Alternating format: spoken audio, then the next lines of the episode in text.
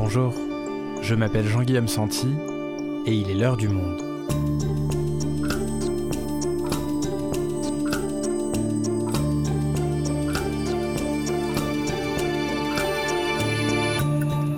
Aujourd'hui, un épisode spécial de l'heure du monde réalisé dès la fin, hier, du discours du président de la République et de l'annonce de nouvelles mesures de restriction pour freiner l'épidémie. Pourquoi le pays n'a-t-il pas été reconfiné? Ce compromis entre acceptabilité pour la population et freinage de l'épidémie peut-il vraiment fonctionner? Françoise Fressoz, éditorialiste au Monde, nous livre son analyse. L'ultime pari d'Emmanuel Macron, un épisode produit par Morgane Tual, réalisation Clément Baudet. Nous sommes le mercredi 31 mars et Emmanuel Macron s'exprime une nouvelle fois face aux Français, 13 jours après l'annonce de nouvelles mesures dans des départements tendus par son Premier ministre Jean Castex. Mes chers compatriotes de métropole, de l'outre-mer et de l'étranger. Alors que l'hypothèse d'un troisième confinement devenait de plus en plus forte, le président a décidé une nouvelle fois de ne pas retenir cette option. Les mesures de couvre-feu et de restriction de déplacement dans les 19 départements tendus seront étendues à tout le territoire. Concernant l'école, après une semaine de cours à distance, les vacances des trois zones seront regroupées afin de la fermer temporairement. La campagne de vaccination va, elle, s'intensifier, nous assure Emmanuel Macron, avec un calendrier qui vise la fin de l'été pour tous les adultes de plus de 18 ans. Enfin, le président donne des dates étonnamment précises sur une réouverture des lieux de culture, des terrasses et parle de la mi-mai. Mais ce pari, audacieux puisqu'il s'engage sur des dates, pourra-t-il être tenu?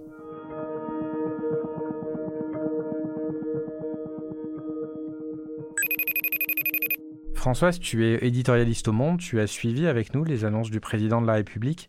Euh, depuis quelques jours, la petite musique d'un troisième confinement était de retour, compte tenu des chiffres très inquiétants de l'épidémie, dont Delphine Rocotte, journaliste santé, nous parlait dans le podcast hier. Ce reconfinement, il était préconisé par de nombreux épidémiologistes, professionnels de santé. Pourquoi est-ce qu'Emmanuel Macron n'en a pas tenu compte? Je pense qu'il continue, euh, au fond, euh, la stratégie qu'il a décidée euh, fin janvier, lorsque une partie des scientifiques lui ont demandé de, un reconfinement de quatre semaines pour le mois de février, et qu'au fond, il a dit non. Et je pense qu'il continue sur sa, sa ligne de crête, qui consiste, au fond, à prendre des mesures de freinage quand elles s'imposent, mais sans aller vers un confinement total.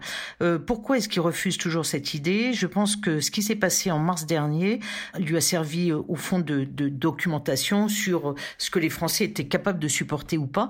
Mais les Français au sens large, c'est-à-dire euh, il n'y a pas seulement le, la capacité ou non à, accepter l'enfermement, c'est au fond tous les dégâts économiques, sociaux, psychiques que le premier confinement a pu produire. Et ça a notamment été assez visible dans les écoles où au fond ils se sont aperçus que pour les, pour les jeunes qui étaient en milieu scolaire, rompre un mois ou plus euh, la vie scolaire, c'était catastrophique. Donc, il cherche sa ligne de crête et ce qui est sûr, c'est que au fond, plus euh, les mois passent et plus il a tendance à s'affranchir euh, de la vie des scientifiques.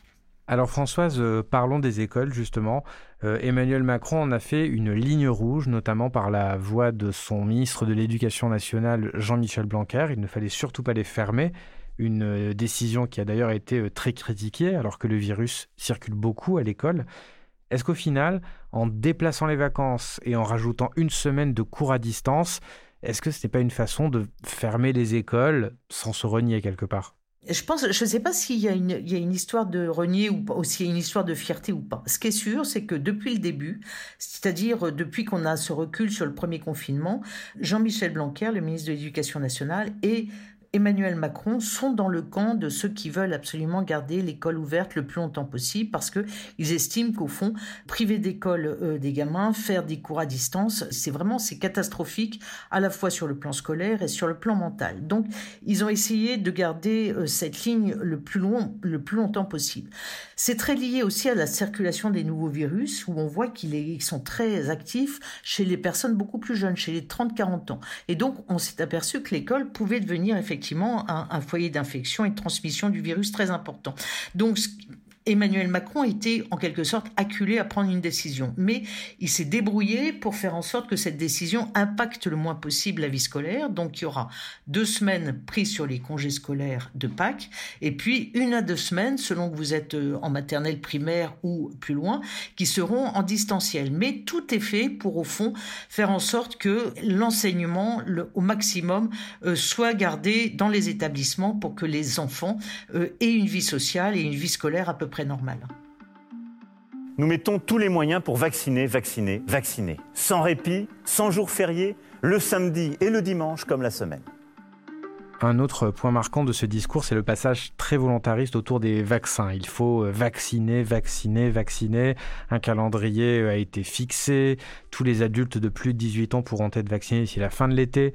Quand on sait le, le retard qu'a pris la France et l'Union européenne sur les vaccins, est-ce qu'on a vraiment aujourd'hui les moyens d'être aussi affirmatif Est-ce que ce n'est pas aussi une façon de faire oublier un premier échec? Euh, ce qui est sûr, c'est que cette histoire des vaccins, elle est absolument centrale. C'est-à-dire qu'on voit que dans tous les pays où l'épidémie commence à reculer, où le nombre de morts se réduit fortement, je pense notamment à la Grande-Bretagne, euh, ce sont les pays qui ont vacciné.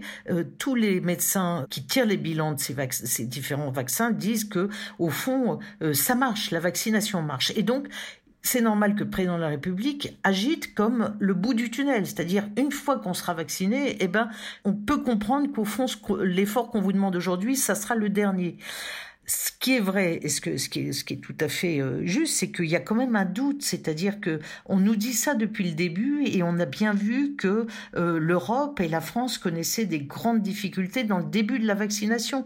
Ce qui s'est passé en début d'année, c'est que les gens qui voulaient se faire vacciner ne trouvaient pas les doses ou n'arrivaient pas à se faire inscrire. Je pense notamment aux personnes âgées de plus de 75 ans et ceux au contraire qui pouvaient avoir les doses, un certain nombre de soignants notamment, ne se faisaient pas vacciner parce qu'il y avait un doute sur euh, le vaccin euh, AstraZeneca. Donc, vous avez eu cette double conjoncture d'un approvisionnement qui n'était pas du tout assuré et d'une méfiance à l'égard des vaccins qui fait que la politique vaccinale a démarré avec beaucoup de retard dans un climat de suspicion très fort. Et donc, le président de la République aujourd'hui dit si, si, maintenant vaccinons, vaccinons, vaccinons. C'est-à-dire qu'il va y avoir des ouvertures de centres et, et, au fond, il faut décomplexer les Français sur les vaccins. Et je pense que s'il tient ce, ce discours aussi volontariste, c'est que à la suite du Conseil européen de la semaine dernière, mais aussi du fort activisme des, pouvoirs publics français, un certain nombre de commandes ont été sécurisées, des doses d'AstraZeneca vont arriver, d'autres vaccins vont arriver, et je pense qu'on va quand même vers une période qui est beaucoup plus sereine que la précédente. Et encore une fois, c'est une façon de dire aux Français, mais si on est, on approche du bout du tunnel parce qu'il y a ces vaccins et ces vaccins marchent. Françoise, on se demandait ce soir si on n'allait pas assister au pari perdu d'Emmanuel Macron si jamais il avait euh, décidé de reconfiner en constatant l'échec de sa troisième voie. Est-ce qu'en décidant de prolonger ces mesures, il ne fait pas un dernier pari? Oui, je pense qu'on peut vraiment parler d'un pari parce que, au, fond, le président de la République n'a pas fait ce que le corps scientifique lui a demandé, c'est-à-dire de faire un reconfinement strict.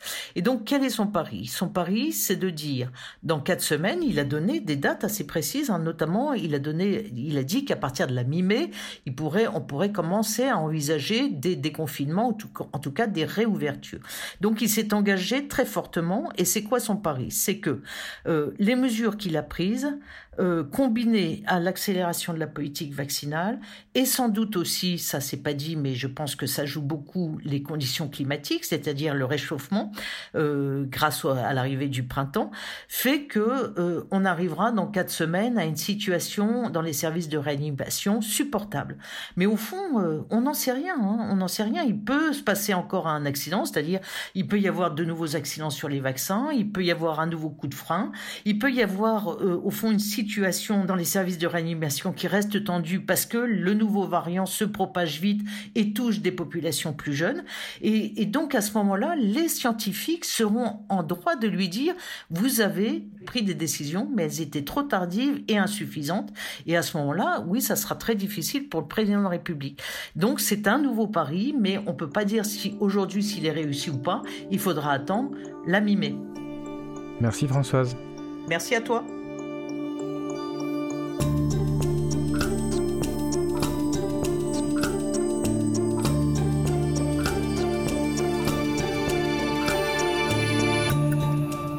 C'est la fin de L'heure du monde, le podcast quotidien d'actualité proposé par le journal Le Monde et Spotify.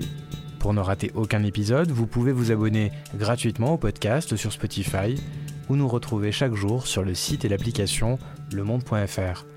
Si vous avez des remarques, suggestions, critiques, n'hésitez pas à nous envoyer un email à l'heure du monde L'heure du monde est publié tous les matins du lundi au vendredi. On se retrouve donc très vite. À bientôt.